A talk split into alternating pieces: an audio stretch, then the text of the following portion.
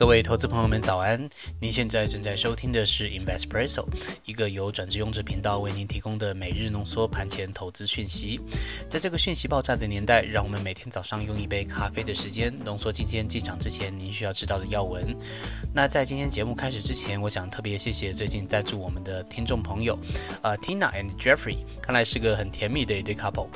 啊，他们说，呃，Love the naming of Investpresso，Great coffee companion every morning。谢谢这两位朋友的鼓励。那欢迎大家在喝咖啡的时候可以陪我们的节目。虽然我们不会让咖啡免费续杯，可是我们可以让您更快的与今天的商业世界接轨，让您最快进入备战状态。那我们的独家课程《七个投资习惯》也在 Press Play 平台上线了。您是否听过很多的理财课程，例如说投资很简单，或者是说一条 K 线教你获利？但是是不是发现学完之后仍然卡卡的不太顺呢？其实很多时候我们缺的不是技术，我们缺的是身体的记忆以及投资的习惯。我们的课程提供您专业投资人最需要培养的七个投资习惯，并且我们帮您过滤出杂质，用好吸收、好理解的方式，让您培养投资人的盘感以及好习惯。欢迎您到 Press Play 上面搜寻七个投资习惯，或者点击描述栏的链接参考。好的，那今天的时间呢是二零二二年的三月一号星期二。今天的精选新闻部分的话，我们与您分享的是俄罗斯被 SWIFT 金融制裁的相关报道，请您听到最后，或者是说点击 YouTube 下方的时间轴跳到指定的位置。好，那先为您报告上周五的台股行情。那上周五呢，在俄乌战争持续延烧下，出现比较多空交战的局面，航运啊、钢铁啊、船产全指股比较强势撑盘，但是三大法人呢，最后还是卖超的比较多，最后是卖超了将近五百亿元。嗯，我们觉得上周五的盘势，与其说是不够强势，其实更像是在观望。那毕竟连休三天假嘛，有很多的变数在发生，所以说可能更多是在等待最近的局势发生之后再做一个变化。那就请投资人们可以关注一下今天的一个发展了。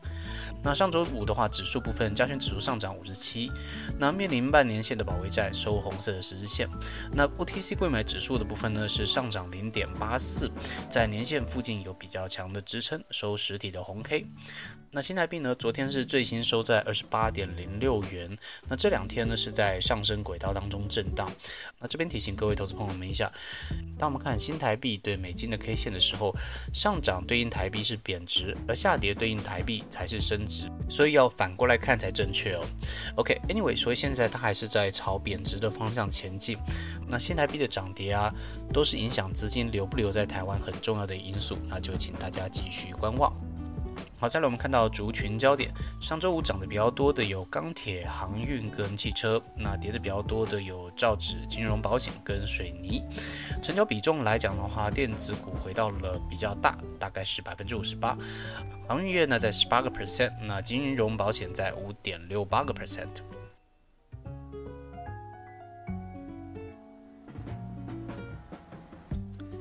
好，再来与您报告昨天美股的部分。先跟您报告一下大局的一个情势。那关于俄乌冲突最新的局势的话，因为闪电战没有能够成功，所以说普京下令，俄国的战略核武部队要进入最高的警戒，而西方国家呢也继续制裁。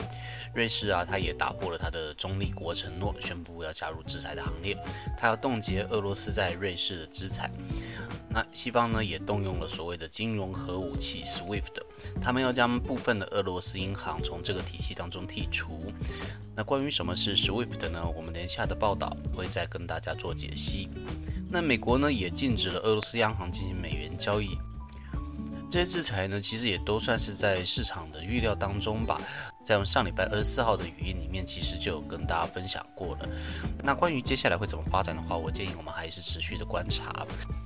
因为俄罗斯跟乌克兰的代表呢，他们其实也在礼拜一到了白俄罗斯进行了一轮的谈判。那乌克兰呢，希望是停火跟撤军；那俄罗斯呢，则是希望乌克兰能够承认他对克里米亚的一个主权。那这个冲突的背景的话，我们有制作一期影片，呃，深入浅出的跟大家剖析事件的来龙去脉，欢迎大家点击描述栏连接来收看。至于局势会怎么发展呢？其实也蛮难说的。那这个时候，我们其实还是建议投资人还是谨慎为上。好，我们看一下指数的表现。那因为呢台股休一天假，所以说其实我们最好可以看的是昨天的行情以及上周五的行情。那先跟您报告道琼的指数。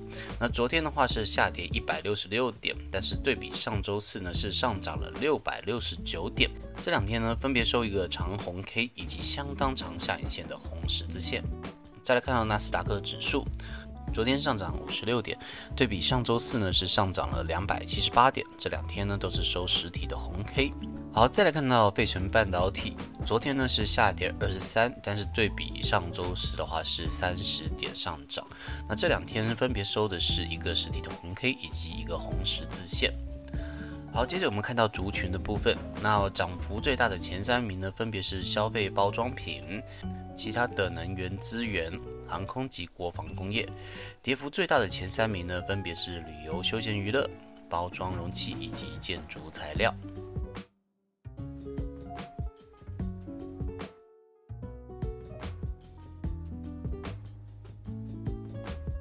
好的，再来与您分享本日的精选新闻。那今天要分享的是使用 SWIFT 金融制裁俄罗斯的相关报道。那由本频道综合帮您报道。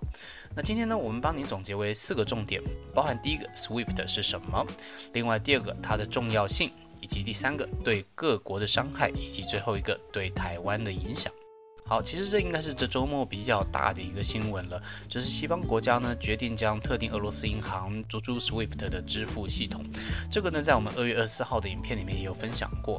那今天的话，我们就来仔细聊一下这个，因为这是俄罗斯入侵乌克兰以来最严重的一个金融制裁。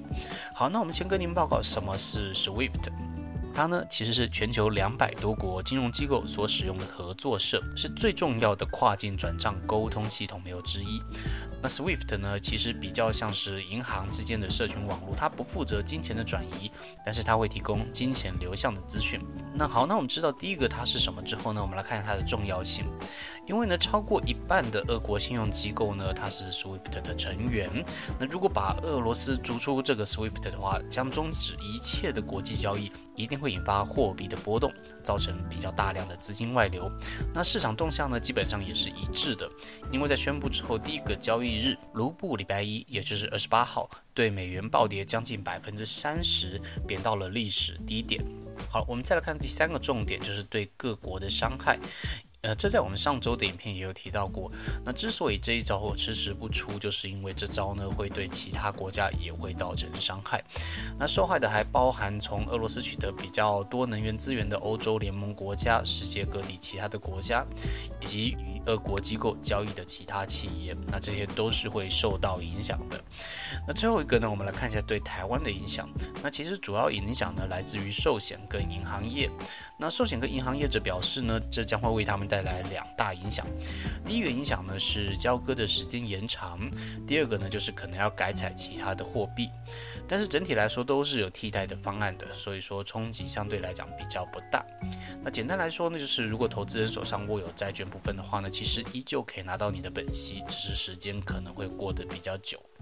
好的，那以上就是与您今天分享的盘前要闻，内容都是整理引用公开的资讯还有新闻，不做任何的买卖进出依据。如果您对我们的节目有任何建议，欢迎留言告诉我们。再次祝您今天操作顺利，有个美好的一天。我们明天见，拜拜。